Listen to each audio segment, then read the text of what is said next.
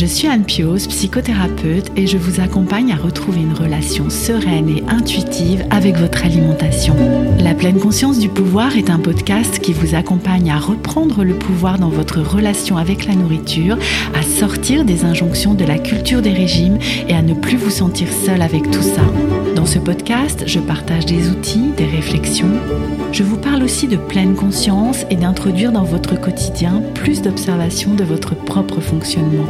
Je vous propose également des témoignages de femmes et d'hommes qui vivent ou ont vécu un trouble du comportement alimentaire ou une relation compliquée avec leur alimentation. Leurs témoignages vous permettront, je l'espère, de réaliser que nous sommes nombreux à nous retrouver pris au piège de cette relation toxique. Je vous laisse avec l'épisode du jour. Bienvenue dans l'épisode 69 du podcast La pleine conscience du pouvoir. Aujourd'hui, nous allons parler de nutrition.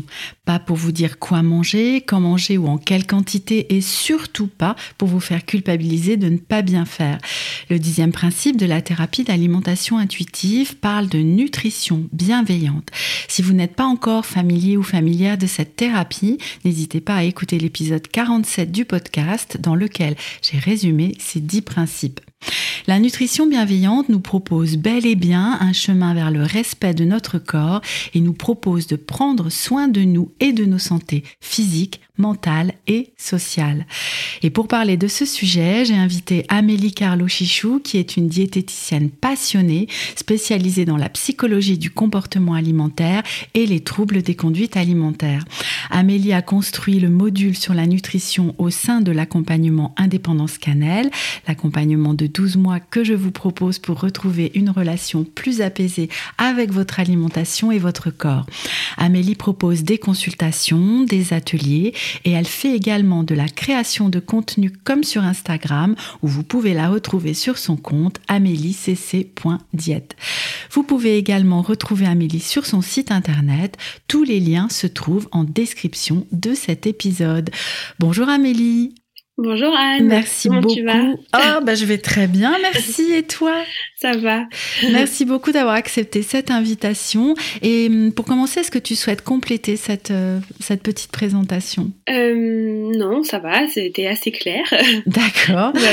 Ok, rien à ajouter pour l'instant. Peut-être Mm. ça, ça viendra au fur et à mesure de, de notre entretien. Alors, Aujourd'hui, je t'ai invité pour qu'on parle de ce vaste sujet qu'est euh, la nutrition bienveillante et ce principe euh, 10 de la thérapie d'alimentation intuitive. Parce que, entre autres, parce que hein, nous avions conscience toutes les deux en préparant cet épisode que c'était un vaste sujet, mais euh, entre autres, l'un des reproches qui sont faits à cette démarche d'alimentation intuitive, ce serait de ne pas se préoccuper de la nutrition. Euh, justement. Et le cliché, il peut même aller jusqu'à dire qu'il s'agirait de manger tout et n'importe quoi et de se moquer complètement de, des effets sur la santé. Alors, vrai ou faux, on va répondre à cette question, même si ça va aller assez vite d'y répondre, je pense.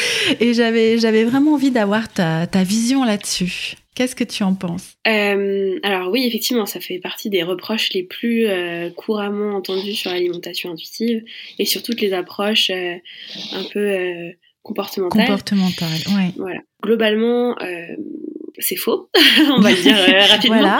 Bon, bah, au revoir Amélie, Voilà. à la prochaine fois. Fin du podcast, c'est parti. Euh, euh, oui, oui, non, c'est euh, effectivement l'alimentation intuitive, pour en parler plus précisément, c'est une approche qui a été fondée par deux diététiciennes. Donc, euh, évidemment que c'est une approche euh, faite par des professionnels de santé. On Mhm. n'est pas dans le déni de la science ou de, Mm.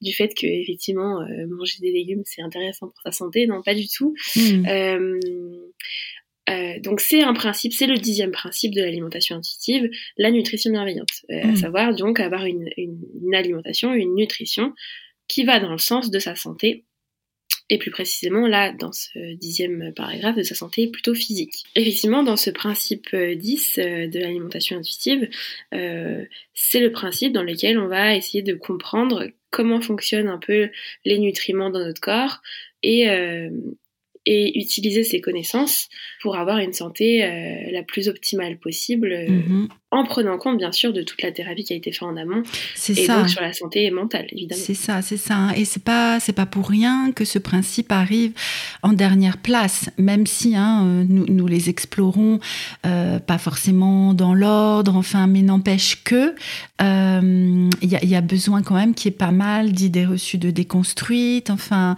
avant de pouvoir se pencher sur euh, ces- ce principe-là. Voilà, tout à fait. Euh, c'est exactement là où je voulais aller.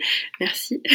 Donc, euh, effectivement, c'est pas pour rien que ce principe arrive en dernière position, parce qu'il nécessite euh, d'avoir fait ce travail de déconstruction, comme tu disais, sur les, sur toutes les croyances, sur toutes les, les fausses idées même euh, qu'on pourrait avoir sur l'alimentation, et surtout sur le fait que euh, la santé physique c'est important Mhm. évidemment, mais ça, on le sait, et c'est d'ailleurs le principal message de toutes les, tous les régimes, tous les autres professionnels de santé. Oui. Et dans cette approche, l'in- l'intérêt, c'est aussi de mettre en avant sa santé mentale.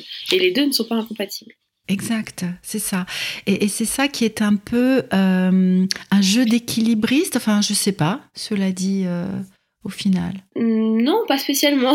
Ben. Enfin, je veux dire, euh, une fois qu'on a, on a fait ce travail d'alimentation intuitive, qu'on on est en paix avec son alimentation, on a ce qu'on a développé ce qu'on appelle euh, la capacité de flexibilité, en fait, mentale, Mhm. côté euh, euh, je prends une info scientifique, elle est vraie, elle est, enfin, elle est vraie au vu des connaissances actuelles, Mhm. et j'en fais ce que j'en veux, je l'applique à moi, c'est-à-dire avec, euh, avec euh, tout ce que je sais de mon corps, de ma propre expérience. Mhm. Je suis capable de me dire que oui, manger des légumes, c'est intéressant pour ma santé. Par contre, à tous les repas, est-ce que vraiment c'est nécessaire? Est-ce que vraiment ça me ça m'enferme pas dans quelque chose de rigide? Voilà, c'est ça la, la nuance. en Oui, toujours oui. euh, c'est en fait, à ça que sert la, la thérapie d'alimentation intuitive je- aussi c'est prendre les choses avec nuance C'est ça. C'est vraiment cette notion de flexibilité euh, qui est vraiment inhérente, bah, d'ailleurs à toute démarche de thérapie, je pense. hein. Ce, serait souvent, je- j'explique aux personnes que j'accompagne, quel que soit le sujet, que bah, finalement, est-ce que ce serait pas ça le, but entre guillemets à atteindre, hein, de, développer cette flexibilité et de pouvoir, voilà, vivre notre vie avec plus de, de souplesse, hein, pour rester dans dans cette image-là. Mais, euh, mais oui, là, effectivement, il s'agirait hein, d'arriver au, bout, euh, enfin, je sais pas s'il y a un bout à cette thérapie, hein, mais en tout cas, euh, si, il y a un moment où se sent mieux et où, et où on considère que euh, voilà, les ennuis sont derrière nous. En tout cas, la relation compliquée avec l'alimentation est derrière nous. Mais, mais ce serait de pouvoir faire la part des choses entre une recommandation, enfin nutritionnelle ou une information, comme tu disais. Hein, bon bah oui, c'est intéressant de manger des légumes et de manger des fruits parce que ça apporte telle chose, telle chose, telle autre chose. Donc euh, c'est plutôt une bonne idée pour notre corps. Cependant, euh, ça ne devient pas une règle rigide de il faut que euh, machin machin quoi. C'est vraiment toute cette nuance en fait. Oui, et ça c'est vraiment quelque chose d'important à travailler. Bon, effectivement, quel que soit l'aspect euh, sur la vie, mais euh, en tout cas en alimentation, euh, les personnes que moi je vois en cabinet, euh, donc qui ont une relation troublée à l'alimentation ou même un, un trouble du comportement alimentaire, ce qui les rapproche le plus, c'est ce côté inflexibilité mentale Oui. avec un peu de perfectionnisme, hein, ce- cette Mm. vision très euh, très manichéenne, euh, c'est tout blanc, tout noir, euh, c'est bien, c'est mal, Mmh. euh, il faut, je dois, il ne faut pas, je ne dois pas. Mhm. Voilà, ça c'est vraiment le discours classique dans ce qui pourrait entraîner des, des troubles alimentaires. Et donc tout le travail, au-delà du travail sur les restrictions cognitives ou alimentaires, Mhm. il y a vraiment ce travail de oui, ok, ça c'est un fait scientifique. Maintenant, moi, mon corps, quand je mange ça, je le ressens comme ça.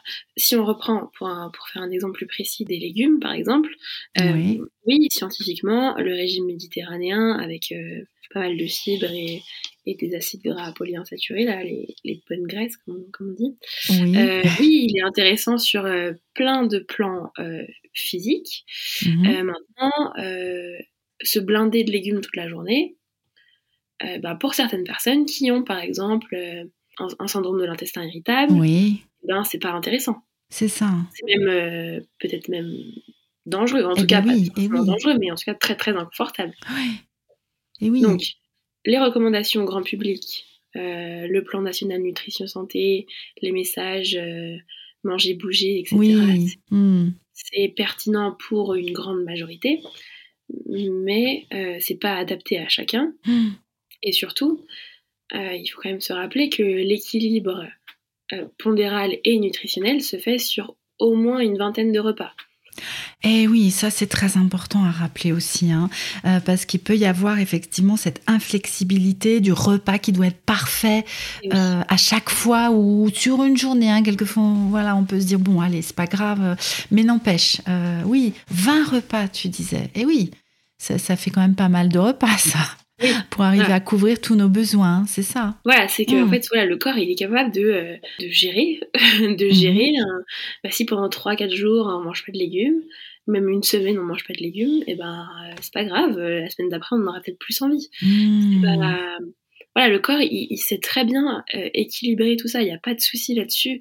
Et c'est marrant parce que ce week-end, j'étais à un congrès euh, de thérapie cognitivo-comportementale Mhm. il y avait le docteur Perrault, qui est un psychiatre assez reconnu euh, dans la prise en charge des troubles du comportement alimentaire, Mhm. qui a dit à une assemblée de psy le repas équilibré avec, euh, comme on l'entend, Mhm. est dangereux. Alors c'est un peu provoque, Ah oui. c'est un peu provoque, mais c'est pour dire que effectivement s'astreindre obligatoirement à tous les repas, à avoir toutes les familles d'aliments tout le temps, tous les jours, euh, toute l'année, Hmm. euh, bah, en fait ça, on dérive dans la rigidité. Oui.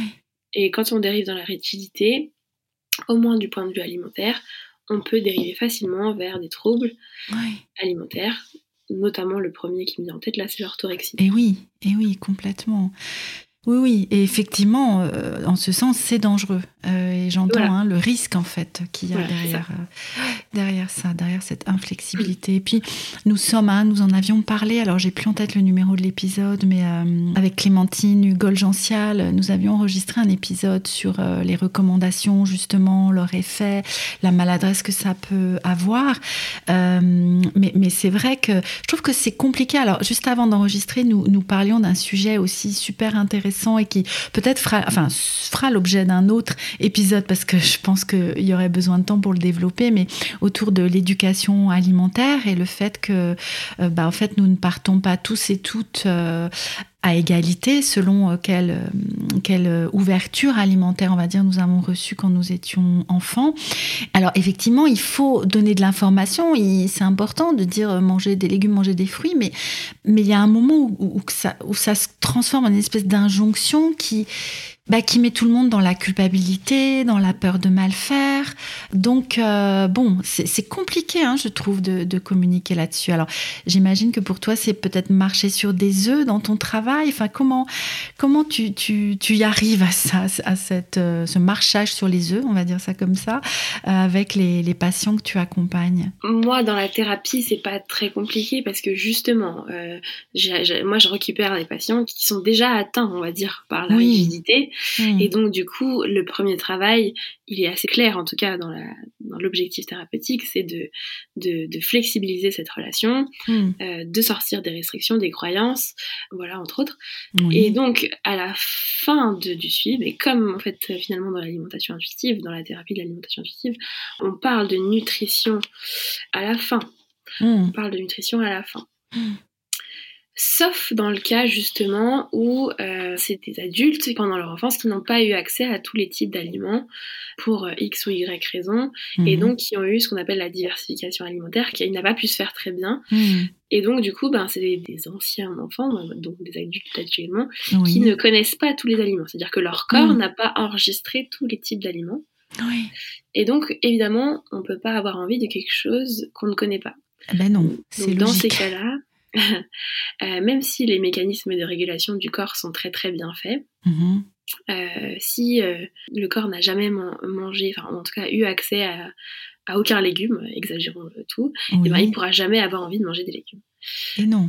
Donc là, on va être obligé dans la thérapie effectivement de passer par une phase de réintroduction, en fait même d'introduction carrément, Mhm, mhm. comme on le fait avec des enfants euh, à partir de ça dépend de l'âge à quel on commence, mais Mmh. autour de 6 Mmh. mois, quand on commence à intégrer des aliments, bah, on va le faire pareil petit à petit euh, pour que le corps comprenne que ces aliments existent et que du coup, ils contiennent des nutriments qui peuvent être intéressants. Et donc, quand il manque ces nutriments dans le corps, eh ben, on peut les réclamer. C'est ça, c'est vraiment revivre une, une diversification alimentaire. Tu vois, j'avais ja- jamais imaginé que ça puisse se vivre euh, à l'âge adulte, euh, finalement, bah, à tout âge, euh, adolescent, adulte. Oui. euh, parce que c'est vrai qu'on a, hum, voilà, le, le- le but aussi, enfin, un, un des, une des intentions de ces- cette thérapie d'alimentation intuitive ou d'une thérapie qui permet de reconnecter aux sensations corpo- corporelles, aux besoins du corps, c'est qu'au final, comme tu le disais tout à l'heure, bah, si je mange pas de légumes pendant une semaine,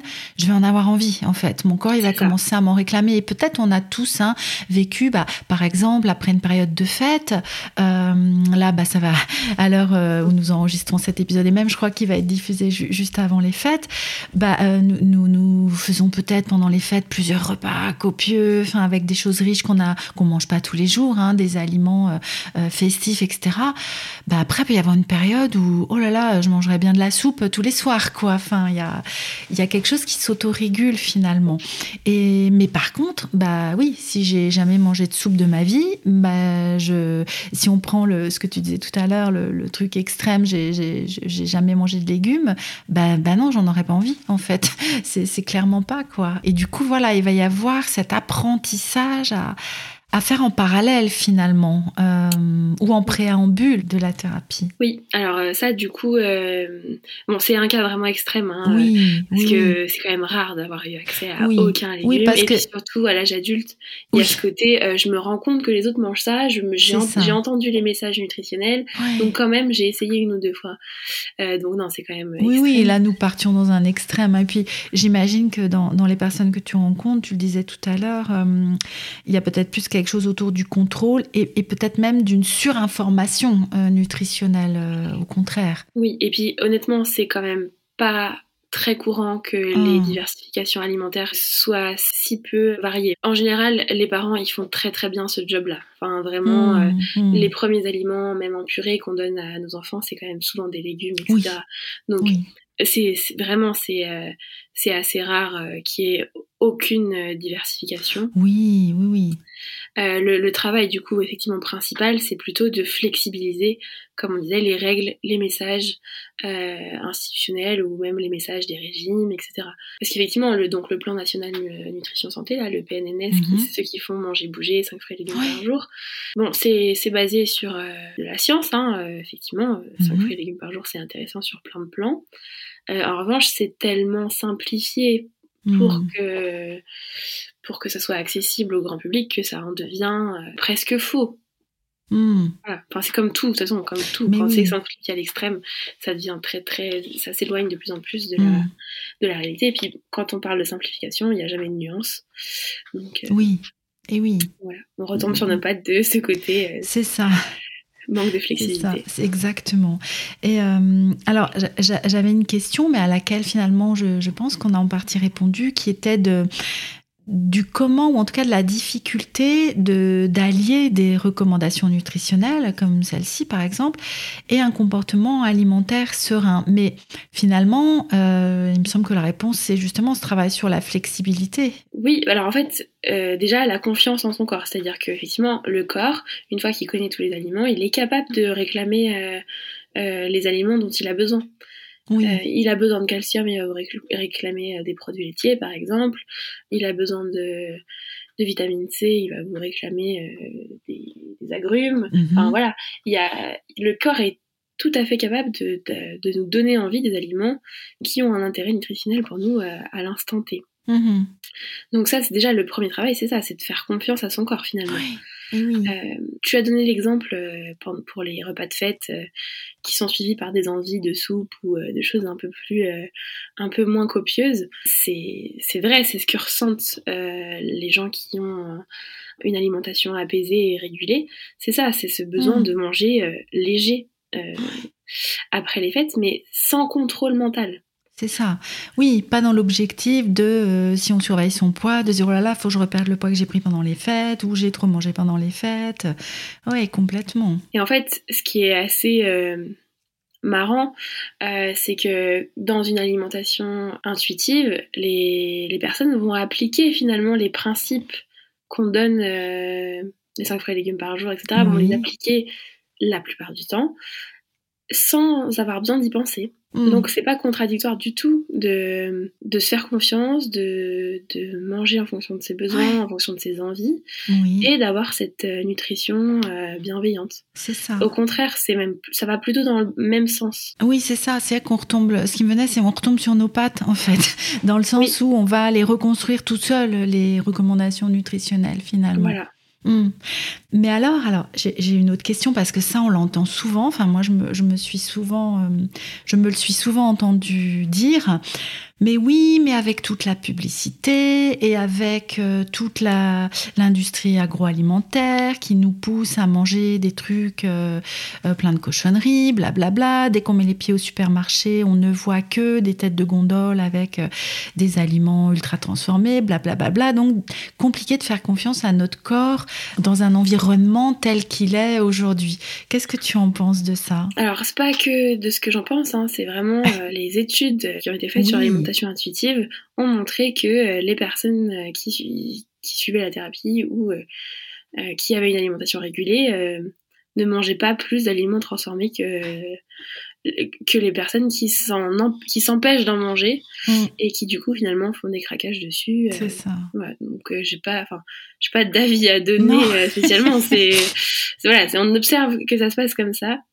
Oui, effectivement, c'est en fait on fait tout ce travail de euh, j'ai le droit de le, manger et, euh, et, du coup j'observe ce qui se passe quand je le mange. Est-ce que euh, est-ce que ça me tient bien au ventre? Est-ce que ça me provoque un confort digestif, un plaisir gustatif, etc.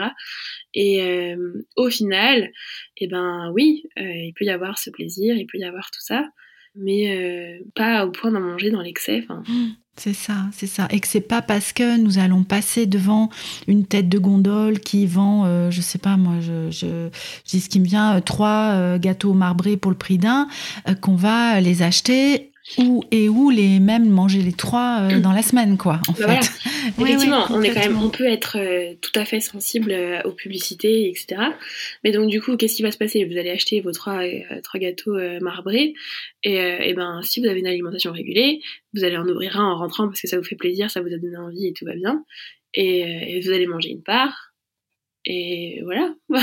c'est ça. Après le reste, enfin ou deux d'ailleurs, hein, peu importe, ça dépend du niveau de faim et voilà. Mais euh, vous allez en manger ce qui, ce qui vous convient sans euh, trop dépasser votre rassasiement, sans, euh, sans vous mettre dans l'inconfort digestif. Euh, et donc, bah voilà, vous allez, vous allez laisser le reste et vous en mangerez quand vous en aurez envie. C'est ça. Il n'y aura pas de, de craquage dessus, il n'y aura pas de surconsommation en fait. Et, et, on en revient à ce que à ce qu'on disait juste avant, de, de retomber sur ses pattes et, et que bah, notre corps il finira par nous dire si c'est si on le supporte ou pas, si c'est bon pour nous ou pas. Alors certes, c'est des aliments qui n'existent n'existait pas il y a, je sais pas, 50 euh, ans ou même euh, plus. Enfin, mais la génération de mes grands-parents, par exemple, bah oui, eux mangeaient pas d'aliments transformés parce que ça n'existait pas. Après, tiens, alors c'est un autre sujet, mais est-ce que pour autant ils étaient en meilleure santé que nous? Euh, Je sais pas, parce qu'il y avait peut-être d'autres choses qui, qui intervenaient. Mais tu sais, il y a, y a, une telle diabolisation de, de, de, tous ces aliments, une telle, oui, c'est ça, diabolisation de oh là là, et l'industrie nous pousse à, mais en fait, euh, bah, les faits sont là et c'est intéressant que tu dises qu'il y a eu des études là-dessus et que c'est observé. Quand le comportement alimentaire est régulé, et quand il y a eu cette éducation alimentaire aussi dans l'enfance, hein, on en revient à ce qu'on disait tout, à l'heure, ben en fait, il n'y a pas de raison que euh, on passe, euh, enfin qu'on mange euh, tous les jours au fast-food et qu'on passe notre temps à acheter des paquets de chips, quoi. C'est non, en fait, ça n'arrive pas. C'est pas comme ça que ça se passe. Et je suis certaine que autour de vous, pour vous qui nous écoutez, vous connaissez des personnes qui, pour qui ce n'est pas un problème et qui ont de naissance et qui ont gardé ça, un comportement alimentaire serein, quel que soit le type d'aliment finalement. Et que c'est pas parce que tel aliment est plus, comme on dit, tu sais, palatable, c'est ça le, mot, voilà. C'est-à-dire que gustativement, il est ah, il y a un truc comme ça. Enfin, c'est comme ça que je traduis ce mot-là, moi. Oui, oui, oui. ça, marche. Voilà, c'est ça.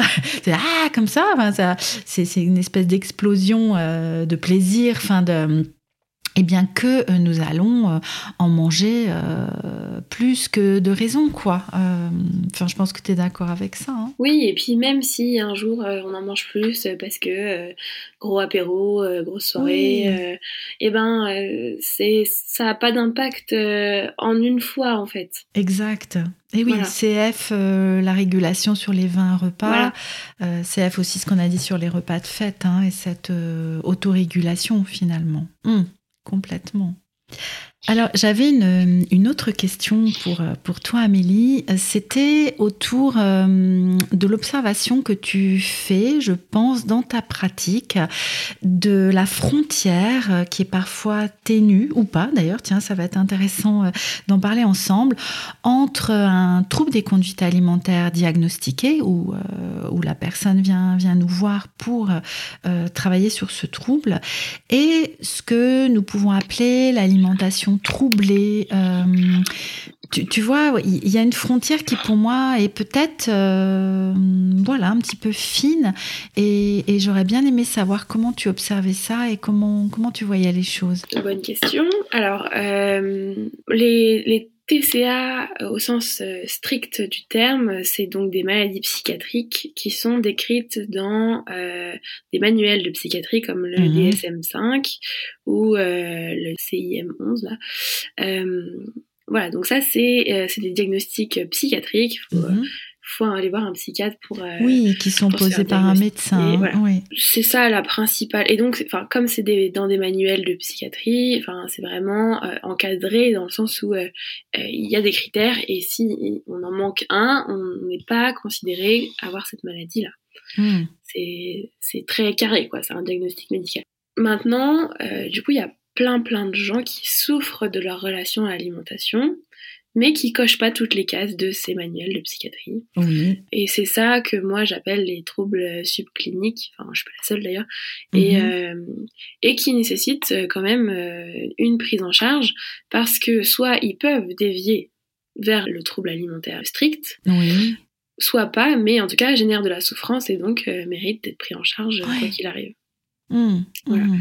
Après, la différence en soi, effectivement, elle est minime. Enfin, c'est, ça peut être juste ah non, moi, euh, je fais euh, une crise toutes les deux semaines de boulimie et pour rentrer dans le DSM-5, eh ben, il en faut une toutes les semaines. C'est pas pour autant qu'on va hiérarchiser la souffrance en fait. Hein. Il n'est pas question de, de ça. Ah non, pas du tout. Ça fait souffrir, diagnostic ou pas finalement. Mmh, bah moi, c'est ce que j'essaye de répéter le plus possible. C'est qu'à partir du moment où il y a des, un questionnement, une souffrance, une charge mentale, un envahissement mental en lien avec l'alimentation, peu importe qu'il y ait un diagnostic ou pas, il faut s'en occuper parce que, enfin, ou pas, hein, chacun reste, euh, enfin, personne ne doit la santé à personne, mais euh, euh, s'il y a une souffrance, ouais, enfin, moi j'estime qu'en tout cas vous avez le droit de vous en occuper. Mais c'est ça, c'est ça.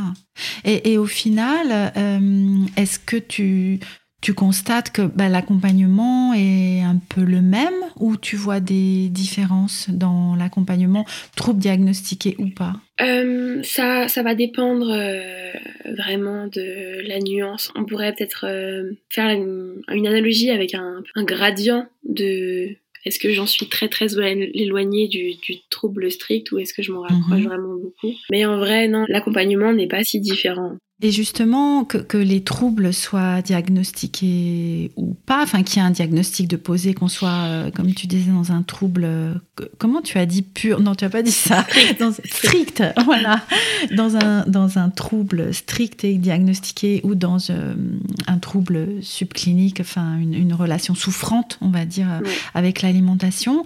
moi, moi, je trouve intéressant de, de voir comment les approches de la nutritionniste ou du nutritionniste diététicien et euh, de là ou du psy euh, viennent se compléter. Parce que c'est vrai qu'on va travailler à la fois sur les mêmes axes, donc la restriction cognitive, la flexibilité, mais en même temps des axes différents. Donc, euh, je trouverais intéressant de, de, de voir où, où s'arrête en fait le rôle de chacun et de chacune et où comment ils se complètent. C'est une très bonne question. Alors, euh, effectivement, on peut faire des redites entre nous. Tu vois, typiquement, moi, en étant diète, je suis formée à un peu de psycho, je suis formée à ce qu'on appelle les, thérapies cognitivo-comportementales, les TCC, euh, qui sont des approches purement psy. Hein. Mhm. Sauf que du coup, moi, je les applique bah, uniquement sur l'alimentation, évidemment. Euh, mhm. Et donc, oui, euh, je fais des choses que une psy formée en TCA pourrait faire aussi, hein, ce côté travailler sur la flexibilité, etc. Et euh, de la même manière, quand les psys sont formés au, TCA, euh, elles font souvent un peu de, euh, de nutrition. Enfin, ouais, il peut y avoir des journaux alimentaires qui sont mis en place, etc. Et c'est pas gênant, déjà parce que les patients, ils ont besoin souvent d'avoir plusieurs fois le message expliqué mmh. peut-être de différentes manières. Et puis, on se marche quand même pas trop dessus. Hein. Mmh. Notamment parce que je suis formée au TCC, mais je sais pas tout non plus. Euh, et puis dans les troubles du comportement alimentaire, il peut y avoir des choses qui ne sont pas du tout de mon domaine, comme euh, je sais pas une dépression associée, euh, mmh, un mmh. psychotrauma, voilà, entre autres. Hein, il peut y avoir plein mmh, d'autres choses une relation d'attachement qui est pas sécure. Enfin voilà, il peut y avoir plein d'autres choses qui rentrent en jeu qui sont complètement du, de l'ordre du psy et moi ça je sais pas du tout faire ce côté psychoéducation émotionnelle aussi, voilà, ça, ça peut être intéressant. Et pareil, du point de vue du psy, c'est-à-dire qu'il y a un moment, euh, il y a quand même un, rôle alimentaire, notamment, même, j'allais dire notamment dans les TCA restrictifs, mais pas que. C'est-à-dire qu'à partir du moment où, euh, où euh, il peut y avoir des, des vomissements ou ou des, des, jeûnes prolongés, le cerveau empathie dans le sens où la restriction alimentaire, la dénutrition en fait, eh euh, impacte fortement les capacités cognitives de la personne. Et donc parfois, même souvent, la plupart du mhm. temps, on est obligé de passer par une phase un peu cadrante d'ailleurs, mmh. euh, où euh, il y a une renutrition qui est nécessaire mmh, avant mmh. tout travail psychologique. Mais oui, mais oui, clairement, hein, parce que comme tu le disais, euh, la dénutrition fait que la personne n'aura non, c'est pas qu'elle aura mm. plus la capacité à penser, mais en tout cas, il y aura quelque chose de, très ralenti, en fait, et, une difficulté à entrer dans ce travail euh, psychothérapeutique et dans, ce travail sur, euh, bah, ne serait-ce que sur prendre de la distance avec les pensées, enfin, tout le travail sur la restriction cognitive. Et la euh, flexibilité. Et la le, truc, le truc le plus dur, du coup, finalement, est quasiment inaccessible quand il y a une dénutrition. Et elle n'a pas besoin d'être pathologique, c'est-à-dire elle n'a pas besoin d'être sévère pour altérer les fonctions cognitives. Ah, oui, c'est-à-dire que même à un, degré euh, moindre en fait de, de dénutrition, comme euh, un jeûne, mais, mais pas forcément long, enfin, ou, ou des repas pas suffisamment euh, nourrissants, ça peut affecter aussi. Ok, tu vois là. Et en fait, exemple, je pense qu'on peut avoir tous rencontré. Oui il est 11h30 midi hmm. au bureau, et ben on a du mal à se concentrer. Oui, c'est vrai. Et en bah fait, c'est ça. C'est, hmm. on, a du mal à se concentrer, on n'est plus au top de nos capacités cognitives. C'est ça. C'est, et on n'a pas besoin d'être euh, eh ben en dénutrition. Enfin voilà. Non, non, non, tu as raison. Mais oui, mais oui, oui, donc c'est dire hein, euh, comment euh, ça peut impacter quand on, est dans une restriction forte, en fait. Oui, effectivement. Et c'est vrai que moi, c'est le moment, tu vois, où euh, quand j'accompagne des, des, personnes qui souffrent euh, d'anorexie ou, ou d'un comportement euh, assez restrictif, où on va travailler sur l'alliance, en fait, thérapeutique, hein, sur, sur se rencontrer, sur créer de la confiance, sur entendre la souffrance de la personne et reconnaître aussi la souffrance de la personne. Et bon, c'est déjà chouette, quoi, de, de pouvoir créer ça à ce moment-là. Ah oui. Bah, mm. c'est l'occasion de le faire, effectivement. Mais, en tout cas, dans cette période-là, voilà, là, je pense que la, diète est, est importante parce qu'on a besoin de cette renutrition.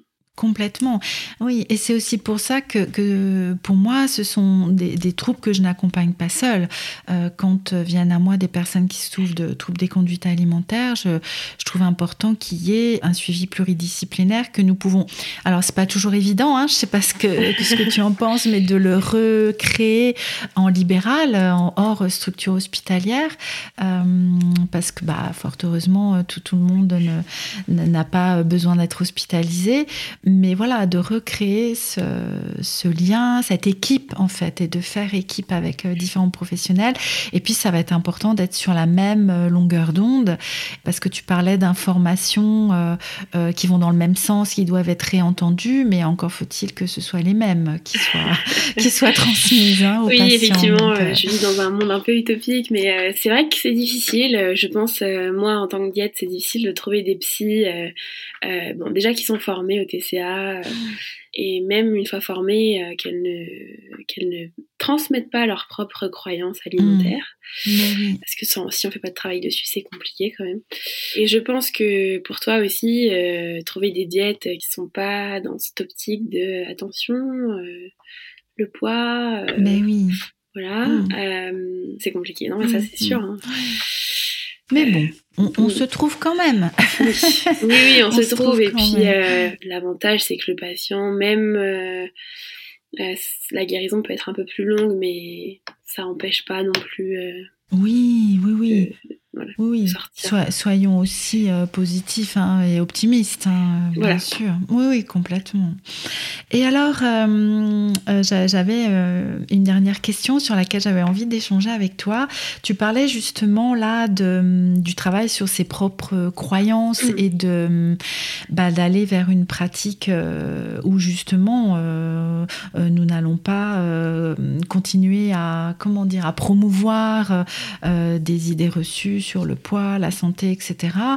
Et, euh, et toi, est-ce que, comment ça a été ton parcours professionnel pour avoir euh, aujourd'hui cette vision-là et pour avoir déconstruit ces croyances? Est-ce que ça s'est fait dès le début de ta pratique? Euh, Comment Raconte-nous un petit peu, je suis curieuse.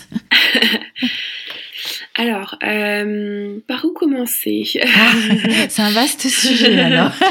non, en fait, je pense qu'il y a plusieurs facteurs dans, pour arriver à, à la diète que je suis aujourd'hui. Euh, déjà, avant même de commencer mes études de diète, moi j'avais déjà fait un travail de psycho sur moi-même qui n'a rien à voir avec l'alimentation, mais voilà. Mhm. Donc je pense que en ayant fait ça jeune, j'étais intéressée par ça. Bon, après, il se trouve que j'ai eu mon diplôme et euh, j'ai eu besoin de bosser tout de suite. Euh, forcément, on se lance dans la vie, on a besoin d'argent, voilà. Ben Donc j'ai pris le premier taf que j'ai trouvé, mhm. euh, qui se trouve être un taf, un travail chez Nature House. Ah, je sais pas si vous connaissez. ah bah moi je connais en tout cas. voilà. Donc bon, je suis pas restée longtemps, hein, parce que hmm. je sentais bien que c'était pas du tout ce que je voulais. Je suis restée une semaine, hein, pour te dire. Ah oui, effectivement. ça, ça a vite confronté euh, par rapport à tes valeurs, enfin par rapport à ce que tu souhaitais faire professionnellement. Hein. J'ai somatisé pendant une semaine. Euh, ah oui, alors juste entre parenthèses, hein, pour préciser aux personnes qui nous écoutent, si elles ne connaissent pas Nature House, c'est euh, en gros c'est une chaîne qui vend de la perte de poids avec des compléments alimentaires, enfin et des. Exactement. Hein, et des Alors, je sais pas si on a le droit de dire le nom, par contre. oui, oh bah si, écoute, si, pas. on va pas se gêner. oui. Bon, en tout cas, voilà, moi, n'étais pas du tout dans mes valeurs, euh, hmm. Même sans être formée au TCA ou quoi que ce soit, ou au comportement alimentaire, je sentais bien que ça allait pas du tout dans le sens de mes valeurs, c'était pas ce que je voulais faire. Hmm. Voilà, donc du coup j'ai arrêté, j'ai commencé à faire ensuite des remplacements euh, en cabinet libéral, avec euh, des diètes plus ou moins classiques, hein, enfin hmm. voilà. Donc j'ai fait des remplacements comme ça, ça m'a ça m'a plu. Enfin vraiment, c'est là où je me suis dit le libéral, c'est c'est ça que je veux. Hmm. En revanche, là, au bout de quelques mois, je m'ennuyais rapidement. Hmm. Euh, parce que bon bah perte de poids, plan alimentaire, euh, rééquilibrage, euh, ouais, enfin on dit toujours la même chose toute la journée. Puis surtout, euh, ok, on fait perdre du poids, ça répond à la demande du patient, mais mais en fait les patients reviennent. Et oui, tu, constatais déjà ça en fait, hein, ce phénomène-là. Voilà. Et puis, et puis surtout, ben, il n'y a aucun moment où on leur demande comment ils vont. Enfin, vraiment, hmm. voilà. Et oui. Moi, voilà, j'avais cette sensibilité en me disant bon bah, voilà, ça m'ennuie.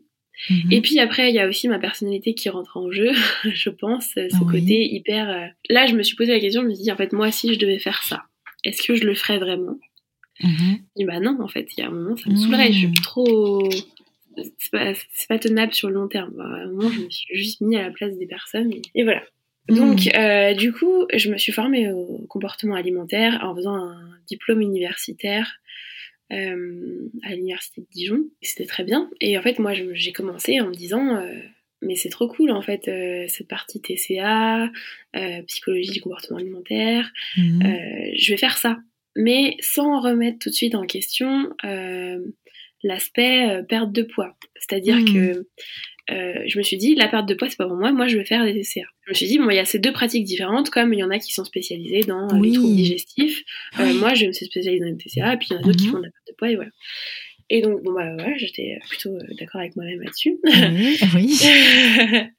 et puis au final, en continuant à m'informer, me former, à tirer les fils que tout ça mhm. m'apportait, en fait, je me suis rendu compte que non, il y avait bien plus de gens qui étaient impactés par ces, justement ces troubles subcliniques là. Et en fait, ça, en cabinet, clairement, c'est des gens qui viennent pour perdre de poids. Eh mais qui ont déjà fait 5, 10, 30, 40 régimes mmh, dans leur vie. Mmh, mmh, eh voire euh, plus, quoi. Et en fait, c'est ça. Ça. ça. te permettait de ne pas fermer la porte aux personnes qui venaient pour de la perte de poids, mais en les accompagnant peut-être petit à petit à prendre conscience que le problème n'était pas là. Alors, je l'ai pas pensé comme ça. Je me suis juste dit, mais en fait, tous les gens qui viennent euh, pour la perte de poids, ils ont aussi ce côté, ça, ça me prend la tête l'alimentation. Oui. En fait, je, enfin, je partie vraiment de, de ce constat-là. Et, euh, et, donc, je me suis dit, bah, en fait, oui, c'est ça. Il y a, il y a, en fait, il y a un travail à faire sur le comportement, sur la relation à l'assiette, euh, et hmm. pas que l'assiette en elle-même, quoi. C'est ça. Et donc, oui, après, après maintenant, effectivement, euh, Bon, alors en visio, euh, comme je communique beaucoup sur Instagram, les personnes savent pourquoi elles viennent. Enfin, justement, c'est déjà cette mm. approche qu'elles recherchent. Mais en cabinet, les gens viennent juste voir une diète et sur le, sur le planning, ils cochent juste ben, gestion du poids. Et donc là, effectivement, il y a un, il y a un travail à faire sur expliquer pourquoi moi je fais pas de régime, quoi. Hmm, c'est ça. Mais euh, ça se fait assez vite et en général, euh, en fait, j'ai un petit schéma euh, sur le cercle vicieux des régimes. Je leur oui. souvent, c'est ah oui, oui, je me reconnais dedans. Hmm, bah oui, c'est parlant. du coup, moi, je leur dis bon bah ça vous dit qu'on essaye autre chose. Oui. Et, et là, là c'est bon quoi. Bah oui, avec hmm. peut-être même du soulagement, hein, je sais pas. Ça, ouais, je sais ça dépend. Enfin, ça dépend. Il y en a qui restent quand même assez longtemps sur cette idée de perdre de poids. D'ailleurs, c'est des patients que que, que je peux ne pas garder très longtemps. Hein, mmh, parce que mmh. c'est pas l'approche qui leur convient. Oui, complètement. C'est pas grave s'ils sont pas. Mmh. Chacun fait en fonction de ses besoins. Oui, oui, oui, tout à fait, tout à fait. On arrive à la fin de cet épisode, Amélie. Euh, je ne sais pas s'il y aurait une dernière chose que tu aurais oublié de dire ou voilà, avant qu'on se quitte, tu te dis oh mais mince, j'aurais bien aimé qu'on parle de ça ou autre chose. Non, non, moi je voulais juste euh, du coup revenir sur, euh, sur ce que j'ai dit peut-être un peu rapidement. C'est, vraiment ce côté, s'il y a de la souffrance dans l'alimentation, euh, vous avez le droit de vous en occuper, quoi. Vous avez le droit de faire mm. appel à quelqu'un.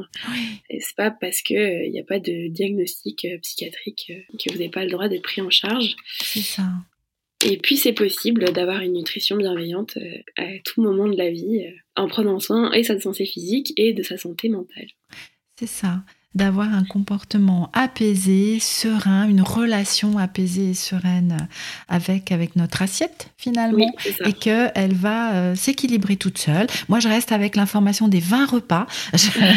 tu vois, j'étais sur, euh, j'avais une notion d'une semaine ou quelque chose comme ça, euh, mais voilà, les 20 repas et que bah, notre corps sait au final hein, si nous lui avons donné des clés aussi pour, pour apprendre et pour savoir. Tout à fait, notre corps sait.